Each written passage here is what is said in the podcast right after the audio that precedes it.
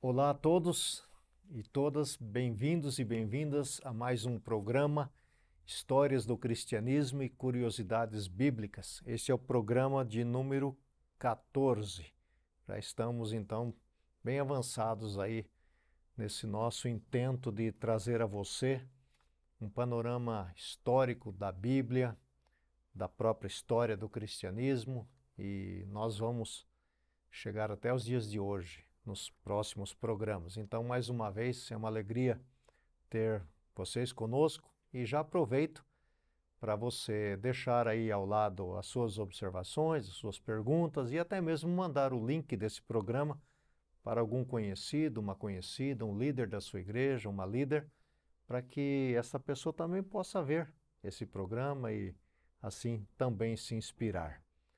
No programa de hoje nós estamos tratando de uma série dentro do nosso programa que é a série sobre a Bíblia e nós vamos falar sobre os escritos não canonizados na formação da Bíblia. Já falamos dos escritos canonizados, agora vamos falar então neste programa sobre os escritos não canonizados.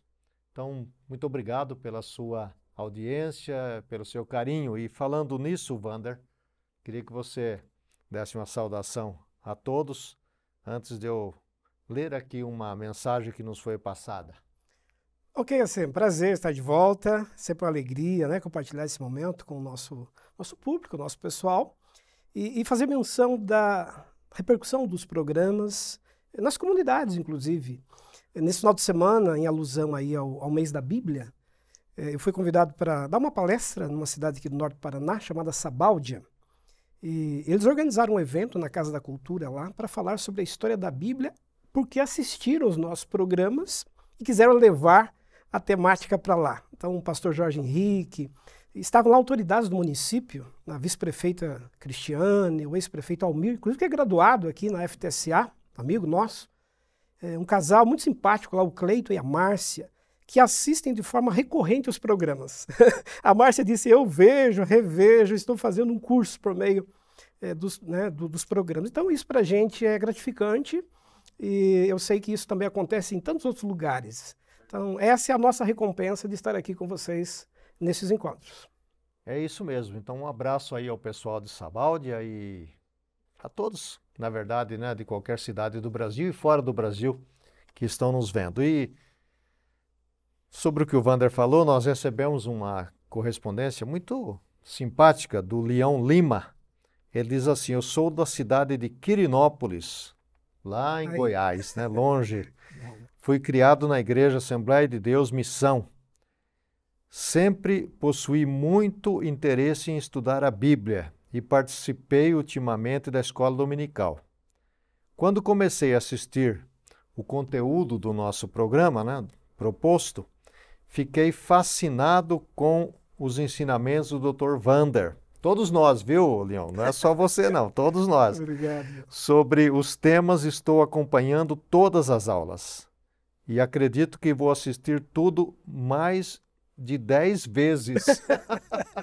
é Poxa, muito conteúdo. Obrigado, Olha, é assim que nós queríamos que todos fizessem. Assista, assista mais uma vez, tome nota, vá pesquisar e você vai aprofundar cada vez mais aí na história, porque o nosso objetivo está sendo alcançado, que é de trazer a você o pano de fundo da história da Bíblia, da história do cristianismo. E, e, ao fazer assim, e ao você se debruçar mais, naturalmente, quando você lê as Escrituras, você vai é, acompanhar melhor. E nós temos ainda, Vander, uma Sim. outra é, pergunta, na verdade, do Gustavo Guimarães. Obrigado, Gustavo. Gostaria de saber se, como um dos principais critérios para a definição do cânon era o fato da carta ser escrita por um apóstolo como textos produzidos por outros apóstolos, exemplo, Evangelho de Tomé, não foram considerados canônicos, é porque Tomé também era um apóstolo. Será que esse texto foi realmente escrito por Tomé? Então, a sua pergunta, é, Gustavo, vai ser respondida neste programa pelo professor Vander. Então, se você tem alguma pergunta, você que está nos vendo, é, por favor, deixe aí é, no lugar correto, nossa equipe vai estar lendo, estará lendo e, e, nós vamos responder. E aproveita e curta também o programa, dê um like para que o nosso é, programa então seja visto por mais pessoas. Nós vamos começar então o, o nosso tema de hoje, os escritos não canonizados na formação da Bíblia. Vander, eu vou pedir que você é, recorde para nós o que é o cânon, o que significa essa palavra cânon. Ok. É uma palavra de origem grega que significa medir ou medida, vara de medir, etimologicamente falando. E, e foi emprestada justamente para mostrar ao, né, aos cristãos do mundo antigo qual seria então a medida da fé. É, selecionar os livros que seriam a medida da fé cristã, não mais do que aquilo que está escrito nestes livros. Por isso o termo cânon, que era de uso comum, né, do cotidiano, vara de medir, foi é, transposto para explicar a seleção dos livros que nós conhecemos hoje como livros canônicos. Lembrando, né, Wander, que você já nos ensinou que o, os atos, os eventos, eles eram falados, né? Até que chega um momento em que essas pessoas vão envelhecendo ou morrendo e era necessário então colocar na forma escrita e depois havia muitos escritos, nós vamos ver isso nesse programa Sim. e aí então teria que definir quais estariam dentro da Bíblia. Né? Exatamente, pela quantidade grande de texto. Inclusive o programa de hoje vai tratar disto. Né? São dezenas de escritos que circulam né, entre os cristãos antigos, entre os judeus espalhados por todo o mundo antigo. E, e chegou o um momento em que a fé judaica e a fé cristã tiveram que fazer, como você bem colocou, uma escolha. Então, ao fazer esta escolha, definiram eh, a medida da fé. O que seria a fé monoteísta, a fé judaica e a fé cristã. E aí a seleção é, desse conjunto então, de textos. E esse processo foi chamado então de cânon. Né? Cânon. Certo. E a palavra que acho que você vai colocar já em seguida, apócrifo, né? Uhum. Vem na exatamente eh, para contrapor a ideia do cânon.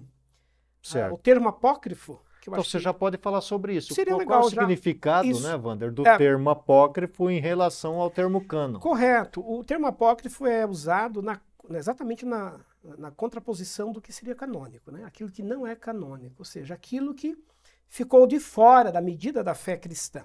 Então, depois de selecionar os escritos, colocaram de lado aqueles que não eram a medida da fé e foram então nominados de apócrifos. A palavra apócrifo, etimologicamente falando, significa aquilo que não tem a autoridade, é uma das, né, assim, dos significados do termo, e também aquilo que é sigiloso, aquilo que tem que ser guardado como sigilo, que não deve ser conhecido porque é perigoso. Uhum. Então, o termo apócrifo revelava para os primeiros cristãos, também para os judeus do mundo antigo, algo que não deveria ser trazido ao conhecimento porque ele não era seguro, não era confiável. Trazia alguma ameaça, de certa forma, né, aquilo que a fé cristã e a fé judaica expressavam.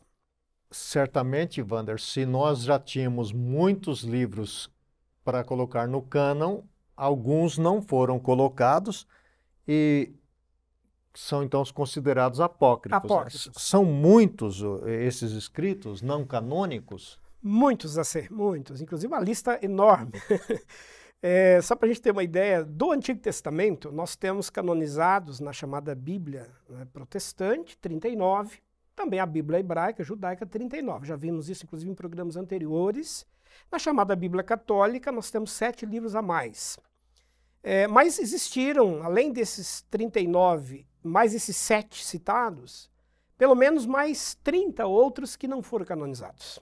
Então a gente daqui a pouquinho vai até mencionar os nomes deles, porque é uma curiosidade. As pessoas não, né, não têm ideia da quantidade de texto. Então, porém, a gente percebe o trabalho enorme que a igreja teve que fazer, no caso da igreja e também o povo hebreu, né, antes da própria igreja cristã, de fazer a triagem, a seleção, a verificação, porque a quantidade realmente era muito grande desses textos. E no Novo Testamento também, mais de 30, pelo menos 30 e fala-se em 32 a 36 escritos não canonizados. Foram canonizados 27, então a Bíblia poderia ser muito maior do que a gente conhece do que hoje. Ela é né? hoje, né? É, lembrando que o cristianismo vai se espalhando e, e, e, pessoas que ouviram de pessoas, que ouviram de outras pessoas, elas escrevem isto, né? Perfeito. Vão reproduzindo aquilo que ouviram, porque nós até comentamos isso no programa passado, a, fé judaica e a fé cristã, é, tiveram um longo tempo de tradição oral. essas tradições orais, essas transmissões orais, antes dos textos, deram margem para que as memórias fossem espalhadas, disseminadas, as pessoas contavam essas histórias, esses relatos. E, à medida que o tempo foi passando, as pessoas começaram a escrever, transformar em texto esses relatos. E não havia um controle de quem estava autorizado a escrever ainda. Hum. As é, pessoas, porque qualquer um poderia escrever. Diferentes, né? Exatamente. Diferentes lugares do mundo antigo resolviam escrever para não perder aquele relato. Exato. E ao escreverem, então, muitas vezes traziam tradições de outros, né, outros grupos, uh, misturas de outras narrativas religiosas, os chamados né, sincretismos, porque os povos também estavam espalhados por lugares muito diferentes. Mas nós temos judeus, por exemplo, espalhados por todo o mundo antigo. Então, Wander, quando é que se dá essa, essa escrita? Só lembrando para você que nós estamos falando agora dos livros apócrifos, nós já não estamos mais falando dos livros que foram canonizados. Isso. Esses livros, é, aqui e acolá, eles são escritos quando? Ok. É então concomitante aos outros? É mais ao final daqueles que foram ah, canonizados. Ah, entendi. Isso. Vamos mencionar e lembrar que até a gente vai ter um programa, né? O nosso próximo programa vai falar sobre a história de Israel, a história dos hebreus. É, os judeus se espalharam depois que houve o exílio. Né? Houve um grande exílio, que é o chamado exílio da Babilônia, é, no século 6 a.C. Os judeus ficaram por 70 anos nesse exílio. Terminado o exílio, os judeus retornaram em pequena parte para o seu território. A grande maioria não retornou. Uh, os pesquisadores estimam, por exemplo, na época de Jesus, em torno de 5 milhões e meio de judeus no mundo antigo. Deste total, apenas um terço ficou na terra da Palestina, na terra de Israel. Então, a grande maioria, dois terços dos judeus, estão espalhados pelo mundo antigo. E é nesse período pós-exílio, aí nós estamos pensando nos quatro, cinco séculos antes de Cristo, que toda essa literatura não canônica será produzida entre os judeus. Então, essas comunidades judaicas espalhadas por diversos lugares começaram a redigir saberes, tradições, memórias, os seus relatos orais. E isso gerou em cada grupo judaico, em cada comunidade judaica, né, as sinagogas que estavam espalhadas pelo mundo antigo, é, uma, digamos, um apego para determinados autores e textos. Então, a gente pode resumir dizendo que nos quatro ou cinco séculos antes de Cristo é que todo esse conjunto de textos, todo esse conjunto acaba sendo elaborado. É por aí. E, e, e, e quem escrevia esses livros, Wander? Eram líderes da comunidade, os anciãos, os chefes de família? É, como que a gente pode entender aí os autores ou as autoras Isso. também, né? Nós temos aí um dado bem importante. Quando os judeus foram para o exílio, né, o grande exílio da Babilônia, eh, eles não tinham mais acesso ao templo. E, inclusive, no momento que o exílio vai, vai terminando, né, aqueles eh, imperadores vão dando mais concessões aos judeus, eles começam a edificar as suas sinagogas que são lugares onde eles se reúnem, os judeus se reúnem para poderem né, manter ali as suas orações, seus ritos, aprenderem sobre as tradições é, da lei. E à medida que o, exílio foi terminando, os judeus foram se espalhando, é, eles foram ficando, portanto, distantes do acesso a estes textos primeiros canonizados, porque eram poucos os textos, canonizados, os, pou, os textos escritos, como nós vimos também no programa passado. Então, sentindo a falta de acesso ao templo e não podendo mais ter acesso a esses escritos né, canônicos, muitos judeus resolvem colocar é, por escrito aquilo que eles sabiam de narrativa, oral, né? exatamente, de terem ouvido, oral, né? que já tinham ouvido.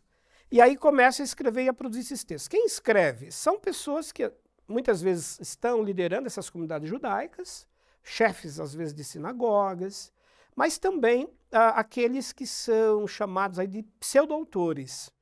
É, alguém que escreve de forma anônima, mas coloca o nome de um personagem importante, conhecido, conhecido para dar credibilidade e chamar a atenção daquele livro. Por exemplo, a gente vai falar daqui a pouquinho do livro de Enoque. Enoque é um personagem importante da história dos hebreus, é, mas não foi, evidentemente, ele quem escreveu o livro de Enoque.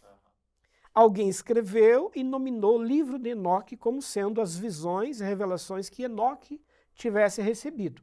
Claro que isso certamente estava ligado a alguma tradição oral, que chegou a alguém por volta aí do século 3 a.C., aproximadamente, século 2, século 3, e alguém então resolveu transformar em texto aquilo que era transmitido de forma oralizada. Então isso vai acontecer também com os outros escritos. Daqui a, né, daqui a instantes a gente vai relatar aqui os nomes de alguns desses livros e a gente vai perceber que é, o nome não, não necessariamente corresponde ao autor. Muitas vezes é alguém produzindo de forma anônima. Hoje ainda alguns escritores, eles fazem isso, né? Sim, como um pseudônimo. É, escrevem com um outro nome, isso, né? Isso, perfeito. Ainda... E no caso da, da questão da crença, era muito importante valorizar um personagem da história Agora, bíblica. Wander, esses livros apócrifos, eles circulavam regionalmente ou tinha uma circulação maior? Alguns deles vão ter inicialmente, claro, um, né, um, uma proximidade maior com aquela comunidade local. Nós estamos falando aí, se a gente pegar 5 milhões e meio de, de judeus, né, dois terços espalhados, eh, eles estão em praticamente todas as cidades do mundo antigo. Os judeus eram comerciantes, então eles buscavam principalmente as cidades litorâneas, né, as rotas de comércio, e eles se movimentavam muito. Então, por onde eles iam, a trabalho, a comércio, eles acabavam levando essas tradições. Levavam cópias disseminavam. também, né? Exatamente. À medida que esses textos passaram a ser escritos, naturalmente que eles também acabavam sendo disseminados para outras comunidades judaicas. Então havia uma comunidade judaica numa região que tinha lá um relato. Uma outra comunidade, em um lugar bem distante, tinha um outro livro, um outro relato. Então, à medida que o tempo foi passando, eles foram fazendo as trocas destes textos, dessas informações, dessas tradições. Então começa a haver uma grande circulação. E aí, assim, um termo que é bem importante, que aparece entre os pesquisadores, é, é o termo apocalíptico. Cria-se aí o que se chama de movimento apocalíptico judaico. O que, que é o movimento apocalíptico? É a ideia de um Messias, a espera messiânica. Então, no período pós-exílio, os judeus começaram a crer cada vez mais eh, e anunciar de forma mais recorrente a vinda de um Messias. E aí, todos esses textos, essas literaturas, começam a dar explicações sobre duas coisas principais. Como que surgiu, por exemplo, o mal no mundo, de onde vem a tragédia, o sofrimento, a morte, por que, que existe, a, a, por exemplo, a guerra, que os exílios trouxeram muito sofrimento aos judeus. Então eles começaram a buscar as explicações para o sofrimento, o que a gente chama na teologia de teodiceia, né? que é a explicação para a origem do mal e daquilo que é ruim. Da mesma maneira que eles tentavam entender o que de ruim havia acontecido e como surgiu o que era ruim, eles também olhavam para o futuro, para tentar entender como que isso um dia seria superado. Como que no futuro o mal seria vencido, a morte seria superada, o sofrimento. E aí começa a ver a espera messiânica virá um Messias que irá guiar então o povo, né, o povo de Deus, rumo a uma terra de felicidade. Essa espera é uma fonte de esperança, né? Uma fonte de esperança. De, de, de motivacional, né? Perfeito. De enfrentar as dificuldades da vida, né? Correto. E essas literaturas não canônicas, na sua grande essência, é, valorizam esses aspectos. São literaturas que trabalham com perspectivas apocalípticas, que estão anunciando é, enfrentamentos, esperanças, falam, né, daqui a pouco a gente vai comentar um pouco do conteúdo detalhado de alguns desses livros, trazem a, eh, a noção para esse povo hebreu, estamos falando aqui do Antigo Testamento, né, para um, um, um porvir melhor, para um futuro melhor. No Novo Testamento, quando a gente chega ao Novo Testamento, essas literaturas elas também começam a circular entre as comunidades cristãs é, claro, aí falando já do advento que aconteceu. Quer dizer, aquele Messias que viria já veio. E ele já veio e ele trouxe perspectivas novas. Isso quando uh, era lido na igreja. Né? Na igreja, agora, na comunidade. Então, é interessante eclésia. porque nós temos aí uh, o, o, contraponto, né? O, o, judeu olhava para o futuro, para a vinda dele. E a Isso. igreja já olhava para o Messias que já veio, que já para veio. o passado. É. Perfeito. São dois olhares para um mesmo episódio, o mesmo personagem que é o Messias. E agora a igreja quer entender e interpretar esse Cristo que veio. Então, essas literaturas não canônicas que vão circular no ambiente do Novo Testamento, e o que nós chamamos então de escritos apócrifos do Novo Testamento, vão trazer explicações sobre a história desse Messias, detalhes da vida dele. Daqui a pouco a gente vai comentar que os demais evangelhos, que os demais escritos não canônicos não trazem. Mas não só isso, também falam de Apocalipse. Vários desses escritos do Novo Testamento são escritos apocalípticos. Apocalipse de Pedro, Apocalipse de Paulo, uhum. Apocalipse de Tiago e assim por diante. Mas aí já era sobre o retorno de Cristo. O retorno de Cristo. É. Aquilo que os judeus esperavam e esperam até hoje, a vinda de um Messias para libertá-los, os cristãos anunciavam já como uma segunda vinda, uma um segunda advento vinda. para instaurar um reino de felicidade é. na Terra. Uh, Vander, é, quando a gente então olha para é, essa situação que você já está falando sobre os apócrifos do Antigo e do Novo Testamento, em que língua eram escritos esses apócrifos? Okay. Porque o judeu estava espalhado. espalhado. Muito... Certamente o judeu falava outras línguas também, né? Sim, a língua grega já no século IV está disseminada em todo o mundo antigo praticamente, uhum. por conta da civilização helênica, de Alexandre o Grande, que disseminou a língua grega em todos os países, aliás, em todos os territórios dominados por ele. Então, a partir do século IV a.C., esses judeus que estão espalhados por todo o mundo antigo já falam a língua grega e escrevem esses textos na língua grega. Então, quase todos esses escritos, tanto do Novo quanto do Antigo Testamento, já são versados na língua grega, com exceção de alguns escritos mais específicos entre os judeus, que aí sim são mantidos na língua hebraica ou aramaica, uhum. mas que com o tempo foram também transcritos para transcritos o grego, para justamente para poderem circular para ter uma circulação maior, né? Maior, porque o grego no mundo antigo é como o inglês hoje. Uhum. Né? Você falava e você era é, ouvido e entendido em qualquer lugar, é, enfim, do território, do mundo mediterrâneo. Inicialmente dominado pelos gregos, depois dominado pelos romanos, né? Ah, interessante isso, né? Porque as gerações que vão surgindo, naturalmente que eles acabam aprendendo a língua dos pais, as primeiras, mas as outras já não, não aprendem tanto, né? Já tem dificuldade tem de dificuldade, manter a né? língua mais E aí a língua, a língua grega era a língua universal, universal comum, né? universal, né? Comum. É, que é interessante mesmo. Então, o, na sinagoga eles também liam esses apócrifos?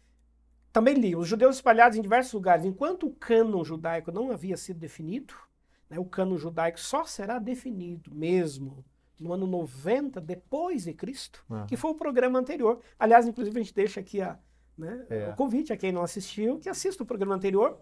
E nós definimos e vimos lá que o cano judaico só foi concluído com os 39 livros que nós conhecemos hoje no ano 90 depois de Cristo. Seria interessante, Wander, nós já falamos muito sobre isso, mas é, é, quando a gente fala aqui lido na sinagoga, a sinagoga, fala mais uma vez, o, que, que era a sinagoga, né? Isso. né? Porque eu acho que é interessante esse ponto, porque, por exemplo, uma curiosidade, quando nós vamos falar no, sobre a história de Israel, é, mais a fundo isso, mas quando eles vão lá para a Babilônia, isso. Havia sinagoga na Babilônia? Os, eles permitiram a construção de, de, sinagoga? Inicialmente houve uma restrição. Os judeus tiveram que manter as suas atividades religiosas nas casas.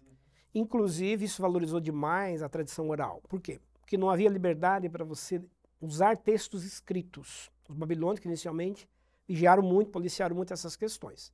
Mas aí os judeus encontraram uma estratégia: né? decorar a Torá. Cada família deveria decorar um trecho da Torá, que era a lei, falamos também no programa passado sobre isso, e ensinar no ambiente doméstico aos filhos, né, nas reuniões familiares, nos momentos de refeições, de acordo com o calendário judaico uh, os filhos também a memorizarem a Torá. Então, uh, durante um primeiro momento, os hebreus tiveram que trabalhar com a oralidade, a memorização da Torá. À medida que aqueles imperadores foram também se revisando no poder e foram né, sendo trocados, houve maior abertura para os hebreus e eles começaram a ter liberdade para a construção das suas primeiras sinagogas. Então, já de início, de início não, já no final do período exílico, começam a aparecer as primeiras sinagogas, inclusive na Babilônia. E à medida que os judeus saem desse domínio né, exílico, eles vão se espalhar para as cidades do mundo antigo, como nós dissemos, e vão, em cada cidade, criar uma sinagoga. A palavra sinagoga significa casa do livro, casa da lei, casa onde se ensina. Né, onde se é o lugar do saber, né? Do saber, do conhecimento, o lugar do, do aprendizado. Funcionava tanto como escola, para né, ensinamento da língua e dos costumes judaicos, como também para os ritos religiosos. Então a casa era uma mini sinagoga, né? A casa é uma mini sinagoga, tanto é que depois no Novo Testamento a ideia de eclésia, uhum. que substitui a sinagoga judaica, é adaptada pelos cristãos nas casas. As Exato. casas viram eclésias. Exato. Que são pequenas é, digamos, um pequeno ambiente daquilo que virá a ser uma sinagoga. Então a sinagoga sai da casa, inicialmente na casa, depois vira sinagoga. E aí nas sinagogas, esses judeus espalhados pelo mundo antigo vão é, utilizar as literaturas que estão acessíveis. Aquelas que já têm uma aceitação maior. As canonizadas. As canonizadas, né? que já estão de domínio, como, por exemplo, a Torá, o Pentateuco, uhum. os primeiros cinco livros da lei. Como também esses novos escritos que estão surgindo. Enquanto não há um crivo, não há um limite, dizendo assim, olha, não use esse livro, eles estão usando. Certo. Até o momento em que lá pelo ano 90 depois de Cristo, uma escola rabínica vai definir, os judeus só irão e, ler. E muitos desses livros é, apócrifos, eu imagino, eram explicações também, não era? É, Eles é, já eram... interpretações da, da, da, da, do livro da lei, da Torá, da lei, né? das tradições orais. Das tradições, né? Perfeito. Eles já pegavam a tradição oral e ampliavam de forma explicativa. Por exemplo, eles queriam saber, daqui a pouquinho a gente vai comentar detalhes queriam saber como é que surgiu o mal, como é que surgiu a morte, a maldade, é, por que, que houve um dilúvio na Terra um dia, né, para punição, purificação desse, é, enfim, dessa criação. E aí os livros chamados apócrifos começam a trazer explicações e respostas para essas indagações dos judeus. E, e, então esses livros têm também uma, uma importância grande do ponto de vista histórico, não é isso? Tem também, porque eles vão relatar momentos vividos pelos hebreus em contextos e culturas diferentes. É, o livro, ele, no lugar que ele é produzido, porque eles são produzidos em diversos lugares. Então, se tem judeus, por exemplo, na Pérsia, né, hoje é a região do Irã, muitos judeus lá. É, no momento que eles vão produzir esses escritos não canônicos, eles também retratam situações da cultura, locais, dos né? costumes, né? das crenças locais. Uhum. O chamado dualismo persa, né? a ideia de bem e, mal, luz e trevas, que eram é, questões religiosas muito importantes na Pérsia. A, a própria nomenclatura, né, a ideia do diabo, Satanás, o demônio, são vários termos que vão aparecer, começam a aparecer, já fazendo interpretações de explicações do mal que existiam também nesses contextos, nessas culturas. Por isso que os livros apócrifos, chamados apócrifos do Antigo Testamento, eles vão reproduzir realidades locais. Na Mesopotâmia, existem outras questões como por exemplo a astrologia, o conhecimento né? É, é, dos céus, dos mistérios do universo. Certo. Então, algumas dessas literaturas não canônicas vão reproduzir também explicações nesse campo. E assim por diante. Então. É muito interessante isso, né? Também, porque, de certa forma, são questões culturais que estão sendo trazidas para a vivência do povo hebreu naquele momento histórico. Um missionário hoje chega num campo, ou num campo missionário, e ele começa a descrever aquela realidade, né? Perfeito. E aí tenta trazer explicações religiosas, no caso dos hebreus, a partir do que eles acreditam, dialogando também com essa cultura local. Exato. E, e, e você, é, como historiador e conhecedor do, do tema, é, seria também, teria também algum elemento de sincretismo em algumas dessas literaturas? É uma boa questão, importante questão. Assim, é, sim, porque isso é que vai, inclusive, depois levar. Ah, fazer para que não seja canônico. que não seja canonizado. que na hora de se fazer né, o crivo, a medida, é, os rabinos, né, os doutores da lei, enfim, aqueles que participaram da canonização, eles vão começar a checar os critérios para a canonização. Certo. E um dos critérios era a teologia do texto. Uhum. Né, esses textos precisavam, foram submetidos a pelo menos três grandes critérios. Quem era o autor? Quem é que escreveu? Né, quem escreveu tem autoridade? Era realmente um líder? Era um profeta? Né, ou é um autor pseudepígrafo? É alguém escrevendo apenas usando o nome? Uh, um outro grande critério, uh, muito importante, a teologia desse texto. Ele traz elementos que estão amparados na lei, na Torá, né? E, finalmente, o terceiro grande critério, a, a fé monoteísta. Uhum. É, todo livro que desse margem para alguma questão. Interpretaçãozinha ali, né? Que não fosse a crença em um só Deus, ah. Deus único, fé monoteísta. Então, esse texto acabou ficando de fora.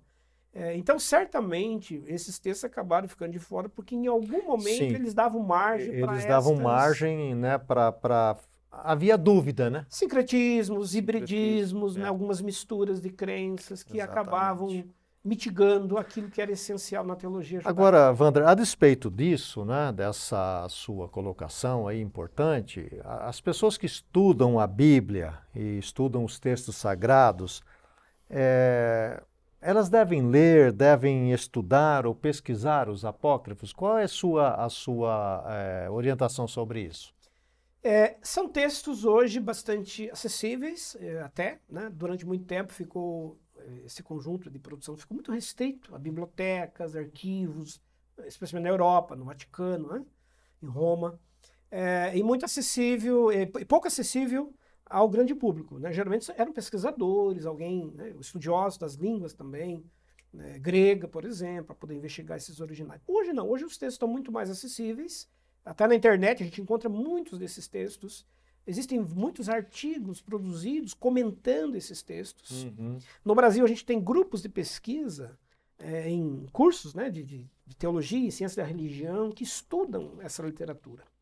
É, então, na, na, própria internet, não é difícil a gente encontrar pesquisas muito bem elaboradas sobre esses trabalhos, sobre é, esses materiais antigos.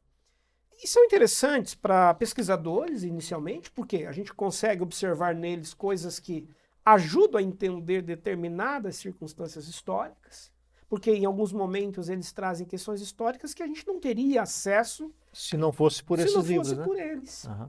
Até, e, Wander, até mesmo na, nas faculdades de história, vamos chamar secular, que eu não uhum. gosto muito do termo, é, se estuda essa literatura? Sim, não? muito. O, a produção literária antiga, ela entra no campo é, também dos achados arqueológicos, né, dos uhum. grandes acervos, dos grandes arquivos, daquilo que a, que o mundo antigo produziu.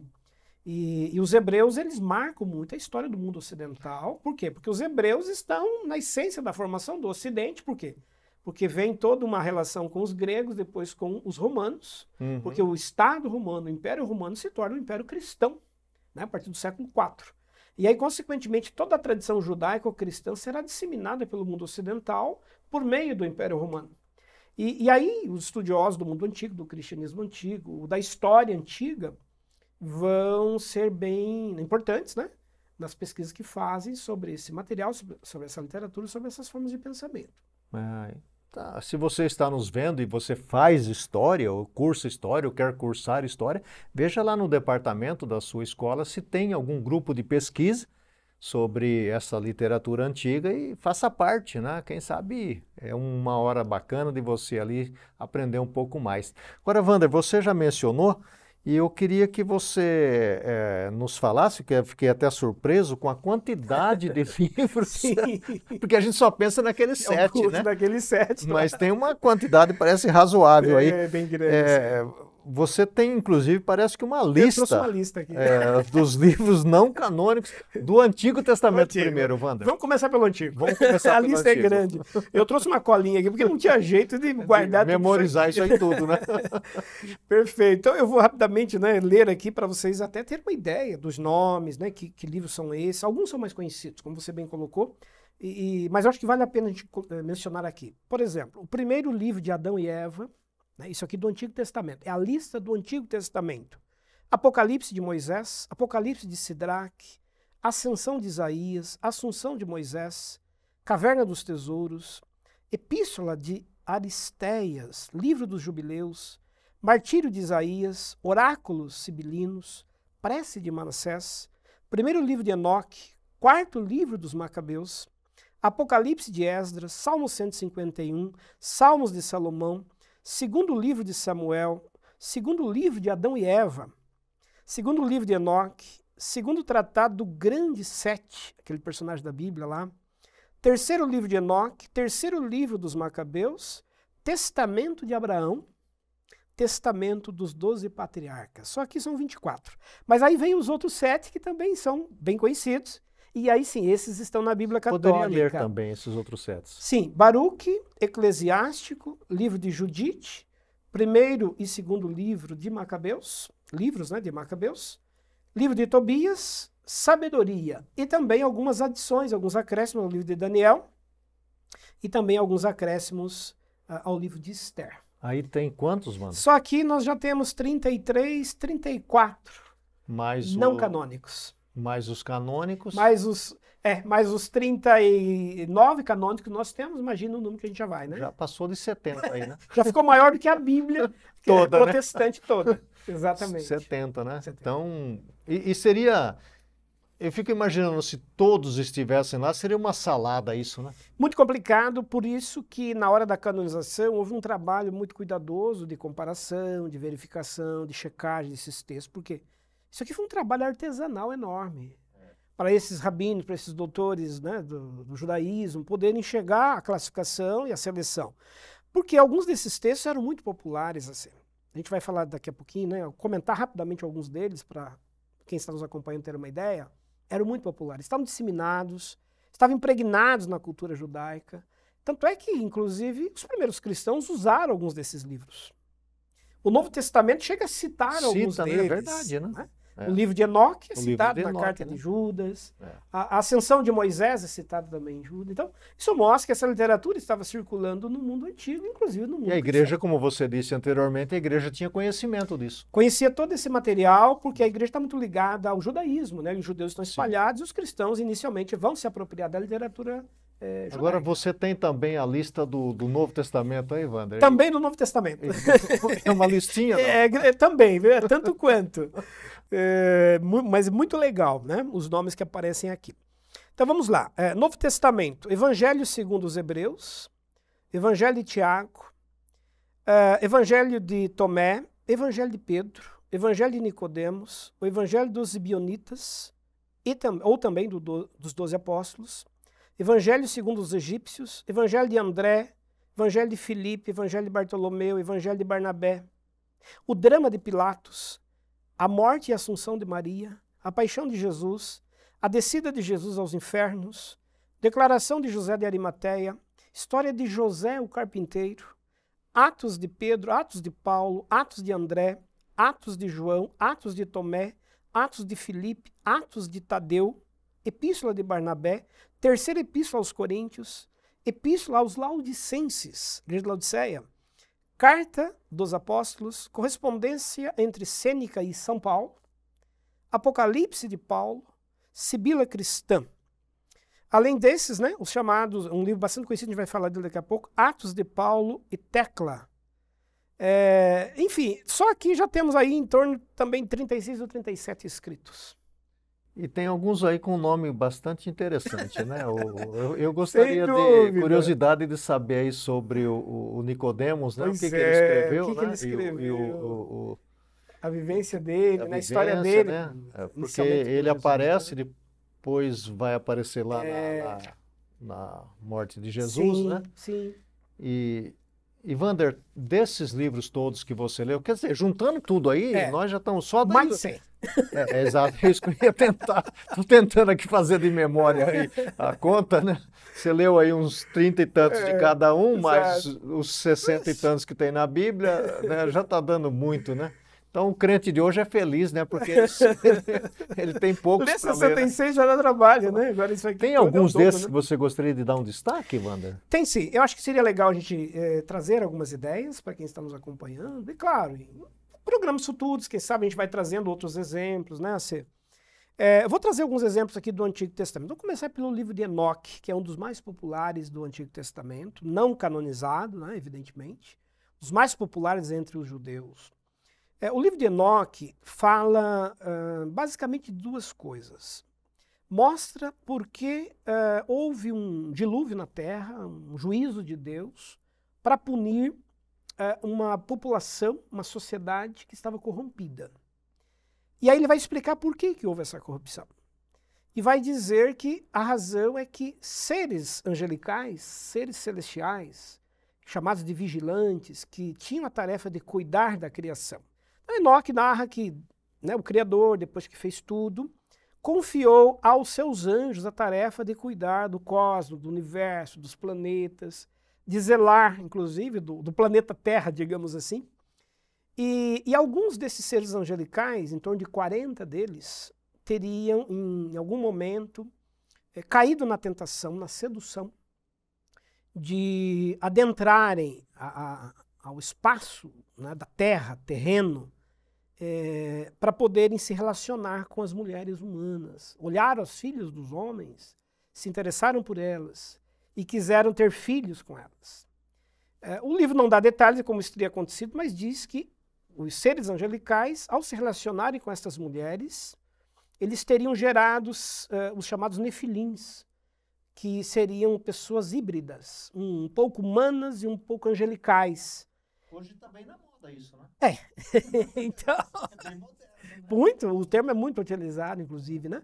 E aí acontece um, uma coisa assim, que o livro de Enoch relata, uh, um comportamento muito estranho desta população, dessa civilização, os nefilins né, é, dados à maldade, à violência. E o livro do Gênesis, no capítulo 6, quando fala do dilúvio, menciona exatamente a violência tomou conta menciona da isso, né? É, existiam gigantes na Terra, eram pessoas muito grandes, eram pessoas que tinham é, comportamentos muito estranhos ao comportamento humano. E aí o Criador teria então, por decisão, é, teria então resolvido punir. Né? Puniu os anjos, e aí eles decaíram da sua condição e se transformaram então no mal, nos demônios, nas forças do mal que atuariam hoje então é, né, no, no, cosmos, enfim. E, e, também resolveu punir aquela sociedade, aquela humanidade. Por isso o dilúvio veio e purificou, né, levando à morte. Agora esse livro do Enoque é, é, foi escrito já tardiamente. Bem tardiamente, ele é do século III, praticamente. Então foi, foi escrito Memória, um, tradição oral. Um, um, alguém que ah, usou o nome. Perfeito, né? alguém. Como você mencionou, né? Seu epígrafo. Um texto escrito por alguém, provavelmente do, do século III, 2 a 3 a.C., já no período pós-exílio, que está recordando uma tradição oral, né, uma memória que vinha sendo contada. E esse alguém resolveu relatar, transformar em texto. E, e por que, que fez isso? Para explicar a origem do mal. Certo. De que o mal teria origem na queda dos anjos. Anjos que não teriam guardado Porque a sua condição. explicar essa origem é uma dificuldade. Uma né? dificuldade. De onde veio o mal? Foi o Criador? Foi Deus que criou o mal? Como é que ele surgiu? Então teria surgido pela tentação desses seres de transpor o limite. Eles tinham um limite de permanecerem na esfera né, celestial, digamos assim, mas resolveram adentrar o espaço humano e se relacionar com os seres humanos. Antes de você eh, mencionar outros livros, Wander, uma curiosidade: é, esses livros têm. Hum, qual é o tamanho desses livros? Que escrita? É uma página, dez páginas? Eles são o texto de Enoque é um texto razoavelmente grande. Ele é, lembra né? muito o livro de Amós ali, Miqueias. Ah, é uma narrativa extensa. Por quê? Porque além desse episódio, desse fato que eu mencionei, tem um segundo grande tema no livro de Enoque, que são as visões que Enoque teria tido. Porque o texto diz lá que Enoque andava com Deus e Deus o tomou para si. O próprio, a própria narrativa do Gênesis coloca isso, né? É, o é texto, um personagem já misterioso. Né? Misterioso, né? Deus o tomou para si. Então, o livro de Enoque vai dizer que uh, várias vezes Enoque foi levado à presença de Deus, a um, a um outro lugar, a um paraíso, a um lugar diferente daqui. E lá ele viu coisas extraordinárias e ele então revelou estas coisas. Então o livro de Enoque relata como seria essa outra vida, nessa outra dimensão divina. Inclusive relata coisas futuristas, uh, uma ideia de apocalipse, a ideia de um, inclusive de um futuro Messias que viria a salvar, já está contido no livro de Enoque. Por isso que o livro de Enoque é muito popularizado no mundo antigo, tanto entre os judeus quanto os cristãos, ao ponto dele ser citado na carta de Judas do Novo Testamento. Agora, uh, Vander, no, no, Novo Testamento tem algum livro assim que você gostaria de trazer para nós? Tem, eu vou mencionar, eu vou, gostaria de trazer rapidamente pelo menos uns dois ou três aqui como de exemplos. cada um. Tá. Ah, então tá. tá. Então vamos eu, eu dar queria, seguimento. É, eu queria falar um pouquinho mais do Antigo Testamento, se mais um caso, mais pelo um. menos. Pelo menos para um. ficar forte essa, é, essa ideia. Essa ideia. Por exemplo, o livro Ascensão de Moisés. Outro livro bem conhecido e citado, inclusive, por Judas. Uh, a narrativa judaica tradicional diz que Moisés subiu a montanha e nunca mais foi visto. Que ele não entrou na Terra Prometida. Não entrou né? na Terra Prometida. Subiu a montanha e Deus o sepultou lá. Ele morreu lá. Uhum. Então, o relato bíblico é de que Moisés teria morrido lá. Só que também nunca foi encontrado o corpo de Moisés. Tanto é que na carta de Judas aparece uma menção de que havia uma luta lá por causa do corpo de Moisés. É, e aí o livro Ascensão de Moisés explica que, na verdade, Moisés não teria morrido, teria sido trasladado como Elias, levado vivo ao céu. Por isso que o seu corpo nunca foi encontrado. E por que, que Moisés seria sido trasladado? Para um dia retornar à terra. Então ele retornará, segundo essa narrativa, juntamente com Elias, para cumprir uma missão divina na terra. E aí, quando aparece, por exemplo, em Mateus 17, na transfiguração, Jesus, os apóstolos e Moisés e Elias aparecem para ele ali, seria uma comprovação, de acordo com essa narrativa, de que Moisés e Elias realmente teriam sido levados para voltarem um dia para poderem testificar o Messias, e não só isso. Há um relato de que eles voltarão no fim dos tempos para alertar o povo hebreu sobre um falso Cristo, um falso Messias que vai surgir na Terra. Então, é, esse livro ele é apocalíptico, ele trata de questões que né, ainda já aconteceram, claro, coisas envolvendo Moisés, mas também daquilo que ainda irá acontecer. Esse também, essa também é uma escrita já mais tardia, né? Não tem nada a ver lá com o tempo do Moisés. Né? Não tem. É uma memória, uma narrativa, uma tradição oral que foi sendo transmitida e que pelo ano século II, século III antes de Cristo foi transformado em texto. É, eu, eu faço essa pergunta para você quando a gente está falando do Moisés não vai pensar que isso aqui é lá no tempo do Moisés, isso é depois, né? Como Perfeito. o Wander está explicando, é o povo vai falando, vai transmitindo, até que finalmente alguém escreve alguém isso. Né? escreve. Moisés viveu lá pelo ano 1200 a.C., né? 1200, 1100 Então isso aí é uns mil anos depois. Então de mil anos de diferença. É. Então nós temos mil anos de tradição oral. Já pensou? Contando, contando a história. Quanto tempo se conta a história? Né? Muito. Né? E aí, imagina essa história espalhada, disseminada entre os hebreus. Pensa em termos de Brasil, isso é duas vezes muito, muito, a história do Brasil, né? É. é muito e depois, tempo. quando vai se. Alguém resolve escrever e transformar Escreve. em texto. Uhum. Que chegou até nós, né? É, acho assim, esses dois livros retratam assim, uma ideia para é gente. para dar, dar uma ideia para o nosso perfeito, público, né, perfeito. né, Wanda? E no Novo Testamento, antes de você tá. entrar tá. lá nos, no, nas ilustrações do Sim. Novo Testamento, você citou aí o Evangelho de Hebreus, né? Esse é o nome certo isso, aí, né? Evangelho de Hebreus. Que, só para explicar para o povo que não é é, não é a carta aos Hebreus. Não é a carta aos Hebreus, né? Exatamente. É outra, outra coisa, né? Outra coisa. O Evangelho dos Hebreus é um outro livro não canonizado. Certo. Perfeito. E você tem, assim, alguma, algum que você gostaria de dar um destaque? Sim, gostaria de destacar do Novo Testamento pelo menos uns três exemplos bem interessantes. Uhum. Né? Primeiro, vamos começar pelo Evangelho da Infância de Jesus, que é um evangelho. Esse é bem interessante. Muito, porque nada se fala Todo dele. Todo mundo tem né? curiosidade, né? Como é que teria sido a vida dele enquanto uhum. criança? Né? É, esse evangelho, ou essa narrativa, aparece em alguns evangelhos chamados apócrifos. Nós lemos aqui uma lista de vários evangelhos, né?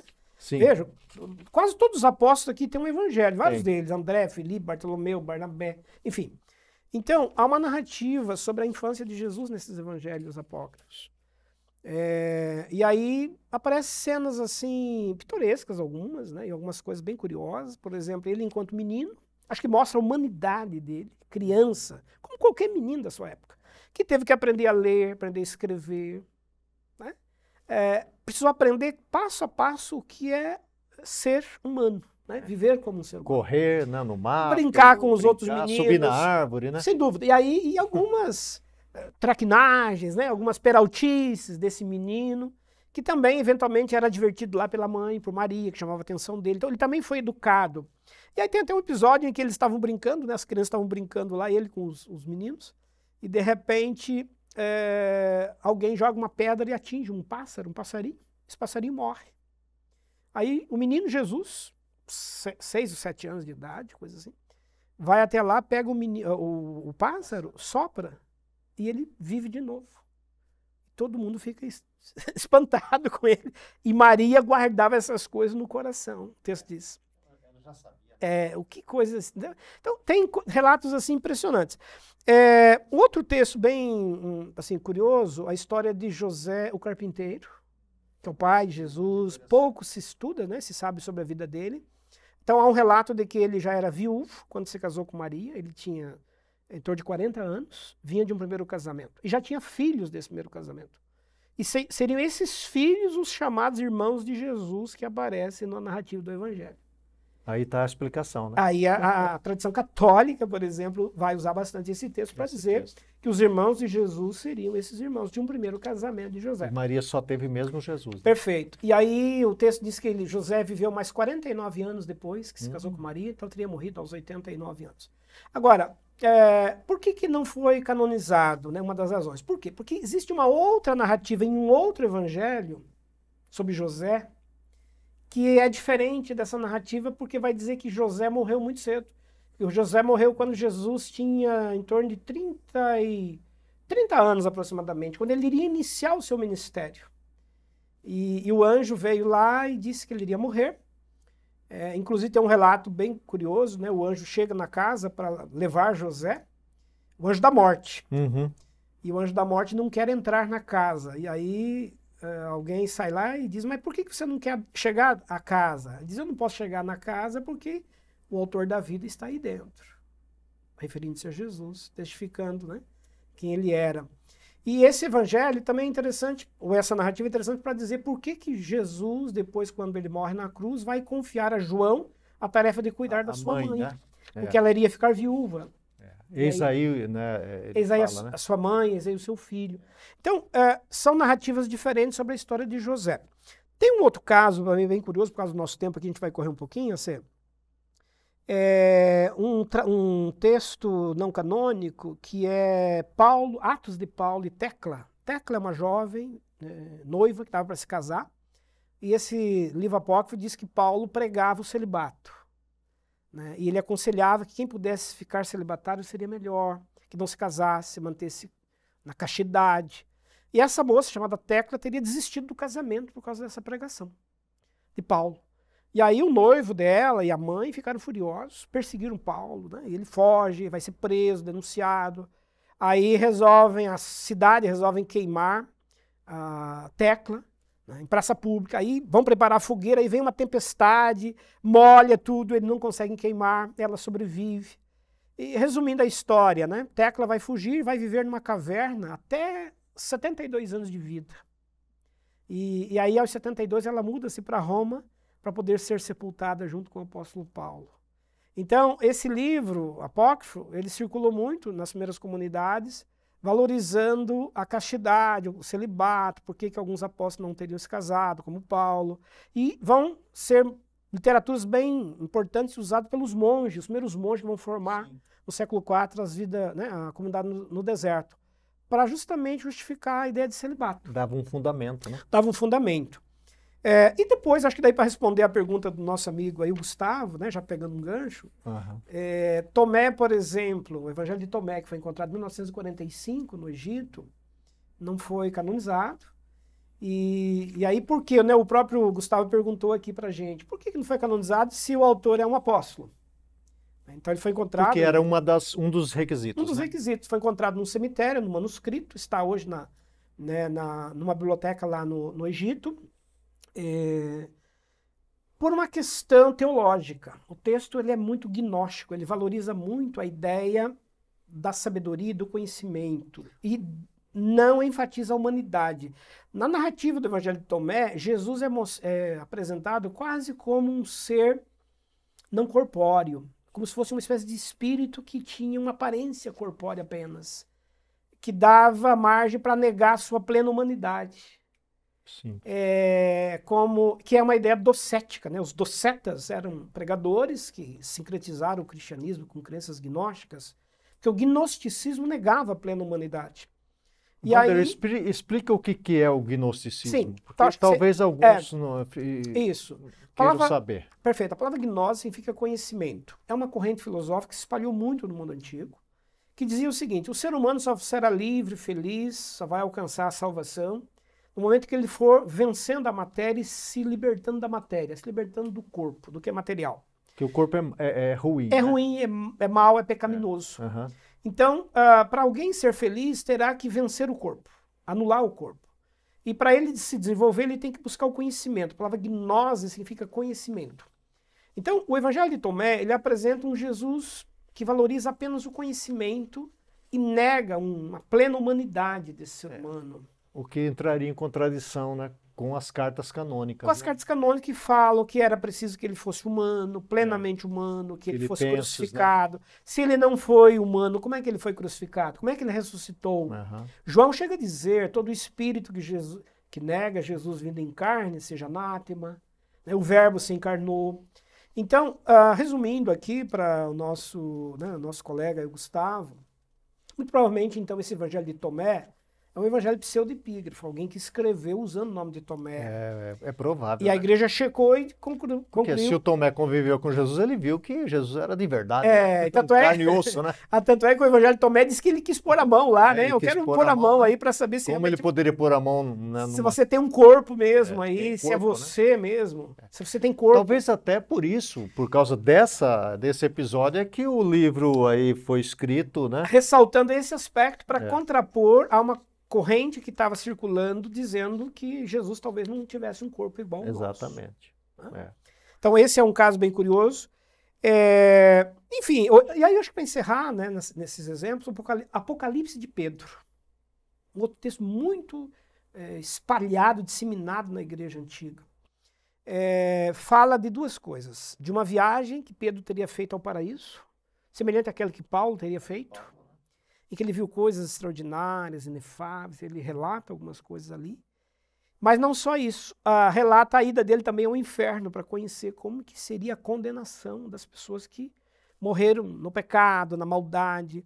E o Apocalipse de Pedro relata os juízos, como que serão julgados aqueles que cometeram crimes, praticaram mal, e com detalhes. E existe, né, na narrativa tem anjos que executam esses juízos, que punem né, erro por erro dessa humanidade eh, tomada pelo mal. Então, é um texto que teve um grande impacto na igreja antiga, porque falava daqueles que perseguiam a igreja e seriam punidos, né, daqueles que estavam praticando crimes, matando os cristãos seriam punidos. Então, é um apocalipse que circulou muito e na hora da discussão do cânon houve um debate. Qual apocalipse deve ser canonizado? O de João, o de Pedro, o de Paulo? Porque existiam também outros, né? E, enfim, então esses escritos, assim, só para né, a gente fechar aqui, é, eles trazem temas familiares ao movimento cristão, às comunidades cristãs, mas eles trazem problemas teológicos, de conflito ou então de autoria. Né? São pseudepígrafos. E, e aí, acho que, assim, só um detalhe que me lembro agora também, bem curioso, desse que eu citei agora, de Atos de Paulo e Tecla, por causa da, da Tecla, essa personagem, essa mulher, a igreja antiga, em algum momento, segundo a narrativa, eh, deu autoridade à mulher mais do que era costume na tradição. Porque Tecla se torna uma líder que trabalhava junto com Paulo. E o texto chega a dizer que Paulo deu a ela autoridade para ela pregar, pregar, inclusive celebrar os ritos cristãos, de batismo, participar da ceia. Então, conferir à mulher uma liderança que naquela cultura judaica era algo estranho, muito provavelmente deve ter pesado, impactado para que esse livro, na hora da análise do cânon, tivesse, tivesse ali um questionamento maior, né? Queria convidar você para rever os programas anteriores, onde o professor Vander explica com detalhes os aspectos da canonização, os pormenores, as, as dificuldades encontradas na época, porque é um período grande, não é, Vander? Muito grande. Nós estamos falando de três séculos de Três processo séculos de, né, de estudo, de pesquisa, para chegar naturalmente também à orientação do Espírito Santo. A gente não pode deixar de mencionar isso, porque se ele inspirou, ele também dirigiu para que esses livros fossem colocados eh, na Bíblia Sagrada. Vander, eh, vamos encerrar nosso encerrar. programa, né? Eh, chegou no nosso momento de encerramento. Eu queria só que você, como historiador, eh, incentivasse ou falasse da importância da gente também ler esses livros, até porque você já mencionou antes, muita coisa da história nós não conheceríamos se não fossem esses livros. Perfeito. Muito importante isso, ser, até para a gente comparar com os canônicos e ver o cuidado que houve na seleção desses escritos. Exatamente. Eu acho que isso só valoriza eh, o trabalho, você falou em inspiração, né? a participação humana nesse processo, mas uma participação muito respeitosa, criteriosa. Eh, a igreja, os próprios judeus, não quiseram canonizar qualquer texto. Submeteram a um crivo, né? um, a um- a revisão, a um trabalho de pesquisa. Nós estamos falando aí de três séculos entre a escritura e, e a canonização.